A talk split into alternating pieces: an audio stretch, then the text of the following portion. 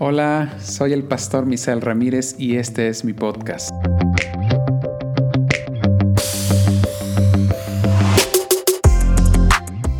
en el que podrás escuchar reflexiones y conferencias que te ayudarán en tu crecimiento integral.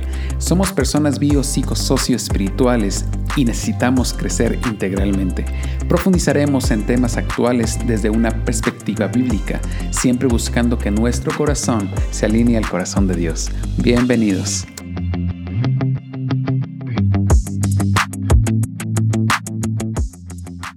Les invito a que leamos Isaías 49:15 en la Reina Valera contemporánea. Dice así, pero ¿acaso se olvida la mujer del hijo que dio a luz? ¿Acaso deja de compadecerse del hijo de su vientre? Tal vez ella lo olvide, pero yo nunca me olvidaré de ti, dice el Señor. ¿Qué te parece si me acompañas también a orar por este momento? Señor, te agradezco por cada uno de tus hijos e hijas que el día de hoy estamos conectados para poder estudiar tu palabra. Es mi oración que el día de hoy abras nuestro entendimiento para poder profundizar en la revelación del grande amor tan maravilloso que tienes para nosotros. En el nombre de Jesucristo. Amén. El estudio del día de hoy lo he titulado El amor maternal de Dios. Definitivamente Dios ha revelado su amor a nosotros de formas tan diversas y maravillosas. No nos va a ajustar ni la eternidad para poder descubrir completamente el gran amor de Dios, para poder descubrir la magnitud de la maravillosa eh, grandeza de su amor expresado a nosotros. Hoy quiero invitarles a que podamos estudiar una de esas formas maravillosas que Dios usa para revelarnos su amor, que es el amor maternal de Dios. Acabamos de leer un texto de la escritura que habla de este tipo de amor. ¿Acaso se olvida la mujer del hijo que dio a, luz. Bueno, si eso pasara, dice el Señor, yo nunca te olvidaré, me olvidaré de ti. Qué forma tan linda Dios nos está hablando. Es bíblico honrar tanto al Padre como a la Madre. Hoy estamos conmemorando el Día de la Madre y la Escritura dice, honra a tu Padre y a tu Madre para que te vaya bien. Es, una, eh, es un mandato con promesa para cada uno de nosotros. De hecho, la Biblia destaca la alta estima y el honor que gozaba la mujer y madre israelita en contraste y comparación a otras culturas de la antigüedad, como también algunas culturas modernas. En la Biblia tenemos diferentes metáforas y, y símiles de Dios. Esto lo digo para aclarar que con el título no estoy diciendo que Dios es femenino, femenino. De hecho, siempre Dios se revela en la escritura de forma eminente como masculina. Dios es padre, Dios es maestro, Dios es pastor, Él es rey, eh, Él es Señor, él es esposo, pero también encontramos varios textos bíblicos que nos hablan del aspecto maternal del amor de Dios. En la escritura tenemos metáforas, metáforas y símiles. La diferencia es que una metáfora es un eh, recurso retórico, es una figura retórica que usamos para ejemplificar o comparar el todo de, algo. Por ejemplo, Jesús es el Cordero. El Cordero es una metáfora de quién es Jesús. También Dios se revela de forma metafórica como la roca, eh, como el Padre, como el pastor. Son diferentes metáforas de Dios. El símil viene a destacar un aspecto del carácter de Dios. En ese sentido, es correcto decir que el amor de Dios es como el amor de una madre. No sería correcto decir que Dios es una madre, porque la Biblia revela a Dios como un padre. Él se revela a sí mismo como un padre. Una película que causó controversia para muchas personas fue la película La cabaña, que por cierto viene de este libro maravilloso La cabaña de Paul Jung, que ya he hablado sobre él. Y es que en algún momento de este libro y también de la película, obviamente, Dios se revela al protagonista, a uno de los protagonistas, a Mackenzie. Él está en un proceso terapéutico que Dios está haciendo con él, donde se está revelando tal como él es. Pero Mackenzie no estaba preparado para recibir la revelación de Dios como Padre y entonces Dios comienza su revelación con un aspecto de su amor que es el amor maternal, el amor que en ese momento Mac estaba em, preparado para poder recibir. De hecho, va avanzando la historia y después Dios se revela como Padre. Pero es bien interesante, me parece muy atinado, que tanto en el libro como en la película, a esta mujer negra que se llama Eloisa, eh, nunca se le dice mamá, siempre se le dice papá, porque Dios es un padre. Insisto, me encanta la forma como lo presenta este autor. Porque la Biblia nos enseña que tanto la masculinidad como la feminidad viene de Dios. Deuteronomio 32, 18 es bien interesante, lo vamos a leer en la Biblia latinoamericana de hoy. Dice, despreciaste a la roca que te engendró Hijo con lo que sigue. Y olvidaste al Dios que te dio a luz, al Dios que te parió. Literalmente, la palabra hebrea que está detrás de esto significa parir. Dios está expresando un tipo de amor maternal, esa intensidad del el amor que Él nos tiene. Y bueno, aclarado este punto de que el amor maternal de Dios es un aspecto de las formas tan diversas que Dios ha decidido expresar su amor para nosotros, podemos estudiar varios textos que hablan sobre este amor maternal. Hay varios símiles que son especiales.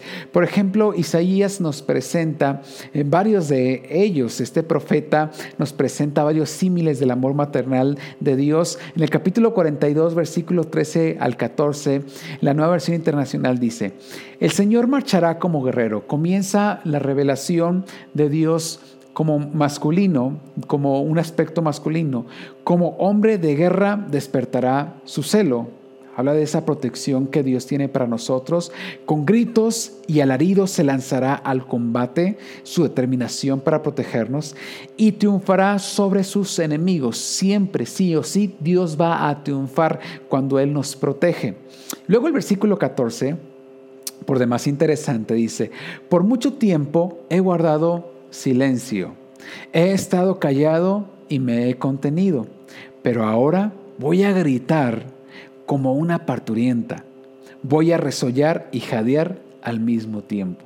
Recordarán ustedes que antes de la venida de Jesucristo hubo 400 años de silencio y a esto se está refiriendo, refiriendo la escritura. Después vino un alumbramiento que trajo vida, vino Jesús a este mundo y trajo vida para toda la, para toda la humanidad, una oportunidad de, de vida, viene a destruir la muerte, un, alumbramiento que marca la historia y la parte, la parte en dos, un antes y después de Cristo. También eh, el, profeta Isaías comienza a usar el símil de una madre que está cargando a su hijo en un vientre. Está maravilloso. Isaías 46, 3 al 4 dice, escúchenme casa de Jacob y todo el remanente de la casa de Israel. Una forma de referirse a todos los creyentes, también a la iglesia. Los que han sido llevados por mí desde el vientre. Miren qué especial. Los que han sido llevados por mí desde el vientre, cargados desde la matriz. Luego el Señor está diciendo, aún hasta su vejez, es decir, en contraste a que de forma natural y como debe ser, la mujer en algún momento dejará a su hijo porque ya es un adulto, dejará de protegerlo porque ella se puede proteger a sí mismo. La Biblia está diciendo, Dios está revelándose, aún en su vejez, cuando peine canas, yo seré el mismo. Y hasta sus años avanzados, una vez más la vejez, yo los sostendré. Yo lo he hecho. Dios lo está asegurando. Y yo lo cargaré. Yo los sostendré y yo los libraré. Qué maravilloso. Yo los cargaré, yo los sostendré y yo los libraré.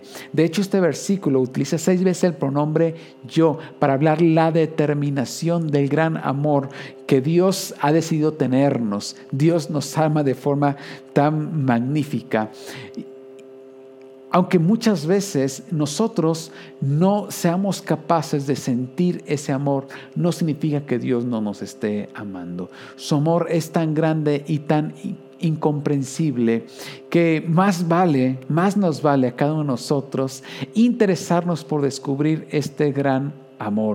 A veces la culpa puede llegar a tu vida y, decir, este Señor, pero es que yo he hecho esto, no, no soy perfecto. Quiero recordarte que no somos perfectos, nadie es perfecto.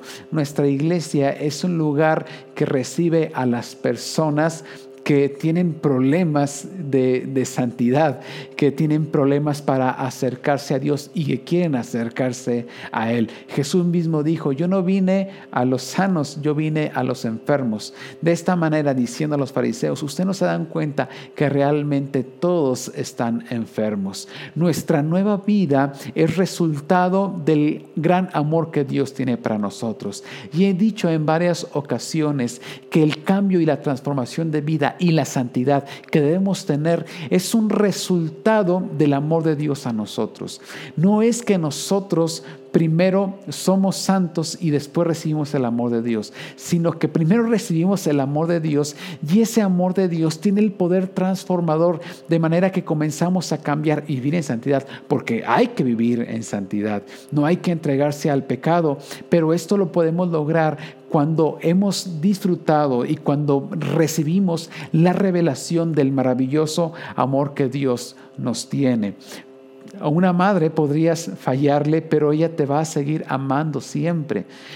El amor de Dios es como una madre y más que el amor de una madre. Su amor es tan perfecto. Una ocasión Jesús está hablando de este amor de Dios y dice la escritura, si nosotros los padres siendo malos le podemos darle buenas cosas a nuestros hijos, ¿cuánto más el amor de Dios? Es decir, el amor de Dios es más grande.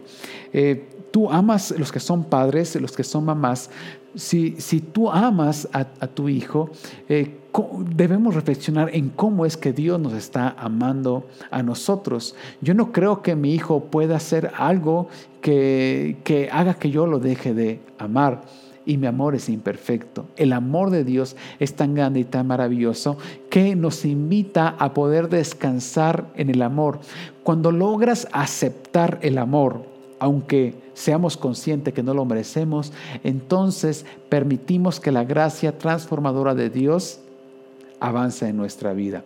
En ese sentido, en este sentido, entregarse al pecado es una forma de resistir a la gracia de Dios y no aceptar el grande y maravilloso amor que Dios nos tiene. Lo que estoy diciendo el día de hoy es que no te preocupes por cambiar.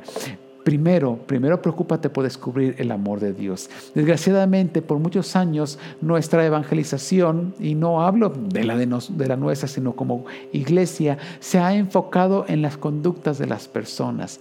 Debemos recordar y enfatizar el amor de Dios que sí transforma y que sí nos lleva a vivir una vida de santidad, que hay que vivirla, hay que experimentarla, pero no es con nuestras propias fuerzas, es con el maravilloso amor de Dios. Dios está diciendo que Él nos ama tanto como, como el amor de una madre cargando a su hijo en el vientre y que Él nos va a librar. Además, indica la preocupación de Dios por mantenernos, ayudarnos, sostenernos durante toda la vida. Al principio nos cargan el vientre y después en la vejez nos seguirá cargando en sus manos. ¿Cuánto nos ama Dios. Cuánto nos ama de Dios. Es, es un nivel de amor que es inclusive incomprensible. Otro símil que el apóstol usa es el de una madre que da pecho. Isaías 66, 12 al 13, en nueva traducción viviente, dice, esto dice el Señor, yo le daré a Jerusalén un río de paz y de prosperidad. Las riquezas de las naciones fluirán hacia ella sus hijos se alimentarán de sus pechos, serán llevados en sus brazos y sostenidos en sus piernas. Los consolaré allí, en Jerusalén, como una madre consuela a su hijo. Cuando un niño está llorando porque tiene hambre, está desconsolado, se siente desprotegido, la mamá lo toma en sus brazos y lo amamanta y en ese momento el hijo tiene un sentido maravilloso de seguridad. Porque la lactancia es maravillosa y la, la lactancia refleja el gran amor que Dios tiene para nosotros. La lactancia no solamente es nutrición, fomenta un vínculo entre la madre y su hijo. La, lactancia no solamente significa alimentar al hijo, no solamente simboliza la alimentación del hijo, de satisfacer sus necesidades fisiológicas, sino también satisfacer sus necesidades mentales, sociales, emocionales del recién nacido. Hay estudios que presentan que, que, un niño que fue amamantado puede ser un niño con mayor seguridad. Hay sustitutos de leche, pero no es lo mismo que la lactancia, por muy bueno que sea el sustituto de leche. Hay un vínculo tan maravilloso que inclusive el bebé controla la producción y estimula la producción de la leche materna. ¿Por qué? Porque está ese acercamiento, ese, ese vínculo que refleja el amor que Dios nos tiene a nosotros.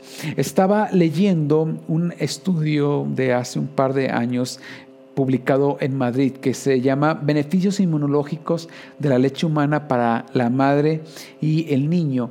Y esta investigación concluye que la leche materna proporciona también defensas. Los bebés alimentados con leche materna tienen menos probabilidades de padecer enfermedades gastrointestinales, respiratorias, alérgicas o asma y entre otras cosas que presenta este estudio. ¿Por qué? Porque la leche es específica para cada especie. También Dios tiene palabras de vida exactas para nuestras necesidades. Basta querer acercarnos a Él. Dios nos nutre a nosotros, pero no solamente eso, sino que nos vincula con Él de una forma tan íntima que hay un símil de la lactancia materna, el momento de una mujer amamantando a su pequeño. Pero otro de los símiles más conocidos es el de una gallina que en Cuba eh, se encuentra en Mateo 23, 37 y Lucas 13, 34. Vamos a leer Mateo 23, 37, también nueva traducción viviente. Oh Jerusalén, Jerusalén, está hablando Jesús. La ciudad que mata a los profetas y apedrea a los mensajeros de Dios. ¿Cuántas veces quise juntar a tus hijos como la gallina protege a sus pollitos debajo de sus alas? Pero no me dejaste. Yo creo que todos hemos visto cómo es que una gallina eh, protege a sus pollitos cuando hay una situación eh, de peligro. Si un día estás cerca de una gallina culeca que tiene sus pollitos, te recomiendo por experiencia que no te le acerques demasiado. Una gallina es capaz de pelearse con un perro y le va a ganar con tal de defender a sus pollitos. Las gallinas culecas son tan bravas porque lo dan todo por proteger a sus hijos. Y cuando hay momentos de lluvia, cuando está el viento fuerte o cuando hay un peligro, rápido llama a sus pollitos, tiene su forma de llamarles y los pone debajo de sus alas. Esto es lo que dice también la Biblia del Salmo 91, que comienza con una, con una condicionante. El que habita al abrigo del Altísimo mora bajo la sombra del Omnipotente. Y en, uno, eh, y en el versículo 4 dice, con sus plumas te cubrirá y debajo de tus alas estarás seguro. Escudo y adarga es su verdad. Éxodo 19.4 también eh, usa este, un símil parecido que tiene que ver ahora no como una gallina, sino con el, como el de una águila madre. Éxodo 19:4 dice, ustedes son testigos de lo que hice con Egipto y de, lo, y de que los he traído hacia mí como sobre alas de águila. El amor de Dios es como el amor de un águila madre. A esto se refiere el Salmo 91.4, con tus alas te cubrirá y debajo de tus alas estarás seguro, porque las alas de, del águila simbolizan la protección de Dios. Por eso dice Isaías 31.5, como aves que revolotean sobre el nido, así también el Señor Todopoderoso protegerá a Jerusalén. La protegerá, la librará, la defenderá y la rescatará. ¿Cuántos reciben esta palabra el día de hoy? El amor de Dios es tan grande que su amor nos protegerá, nos librará, nos defenderá y nos rescatará. Qué maravilloso es el amor de Dios. Dios se revela a nosotros con un amor de madre. El diseño del cuerpo femenino refleja ese amor de Dios de una forma como los hombres no lo podemos reflejar. La lactancia y el llevar a su hijo en el, vientre refleja el vínculo que Dios quiere crear con cada uno de nosotros. De esta manera Dios revela su compasión, su cuidado y su protección a través de las cualidades físicas que Dios le ha entregado a la mujer. Es por eso que la gloria de la mujer es reflejar el amor maternal de Dios. Hoy estamos honrando a quienes son madres, pero también debemos preocuparnos por descubrir el gran amor que Dios nos tiene. Nuestras percepciones a veces nos juegan una mala pasada. Quiero recordarte el día de hoy que el hecho de que muchas de las veces no te sientas amado de parte de Dios no significa que Él no te ama. No puedes hacer nada para que Él te deje de amar. Yo le preguntaría a los que son papás, tanto padres como madres, ¿hay algo que sus hijos puedan hacer para que ustedes los dejen de amar? Yo creo que la respuesta de todos es no. Sería ridículo pensar que nosotros somos capaces de amar mejor de lo que Dios ama cuando su amor es perfecto. Dios te ama tanto que ni aún en toda la eternidad podrás descubrir la magnificencia de su gran amor, la grandeza, la anchura del amor de Dios. Descubrir el amor de Dios es uno de los, de los llamados que tenemos en nuestra vida. Y este descubrimiento seguirá en la eternidad porque Dios nos ama tanto.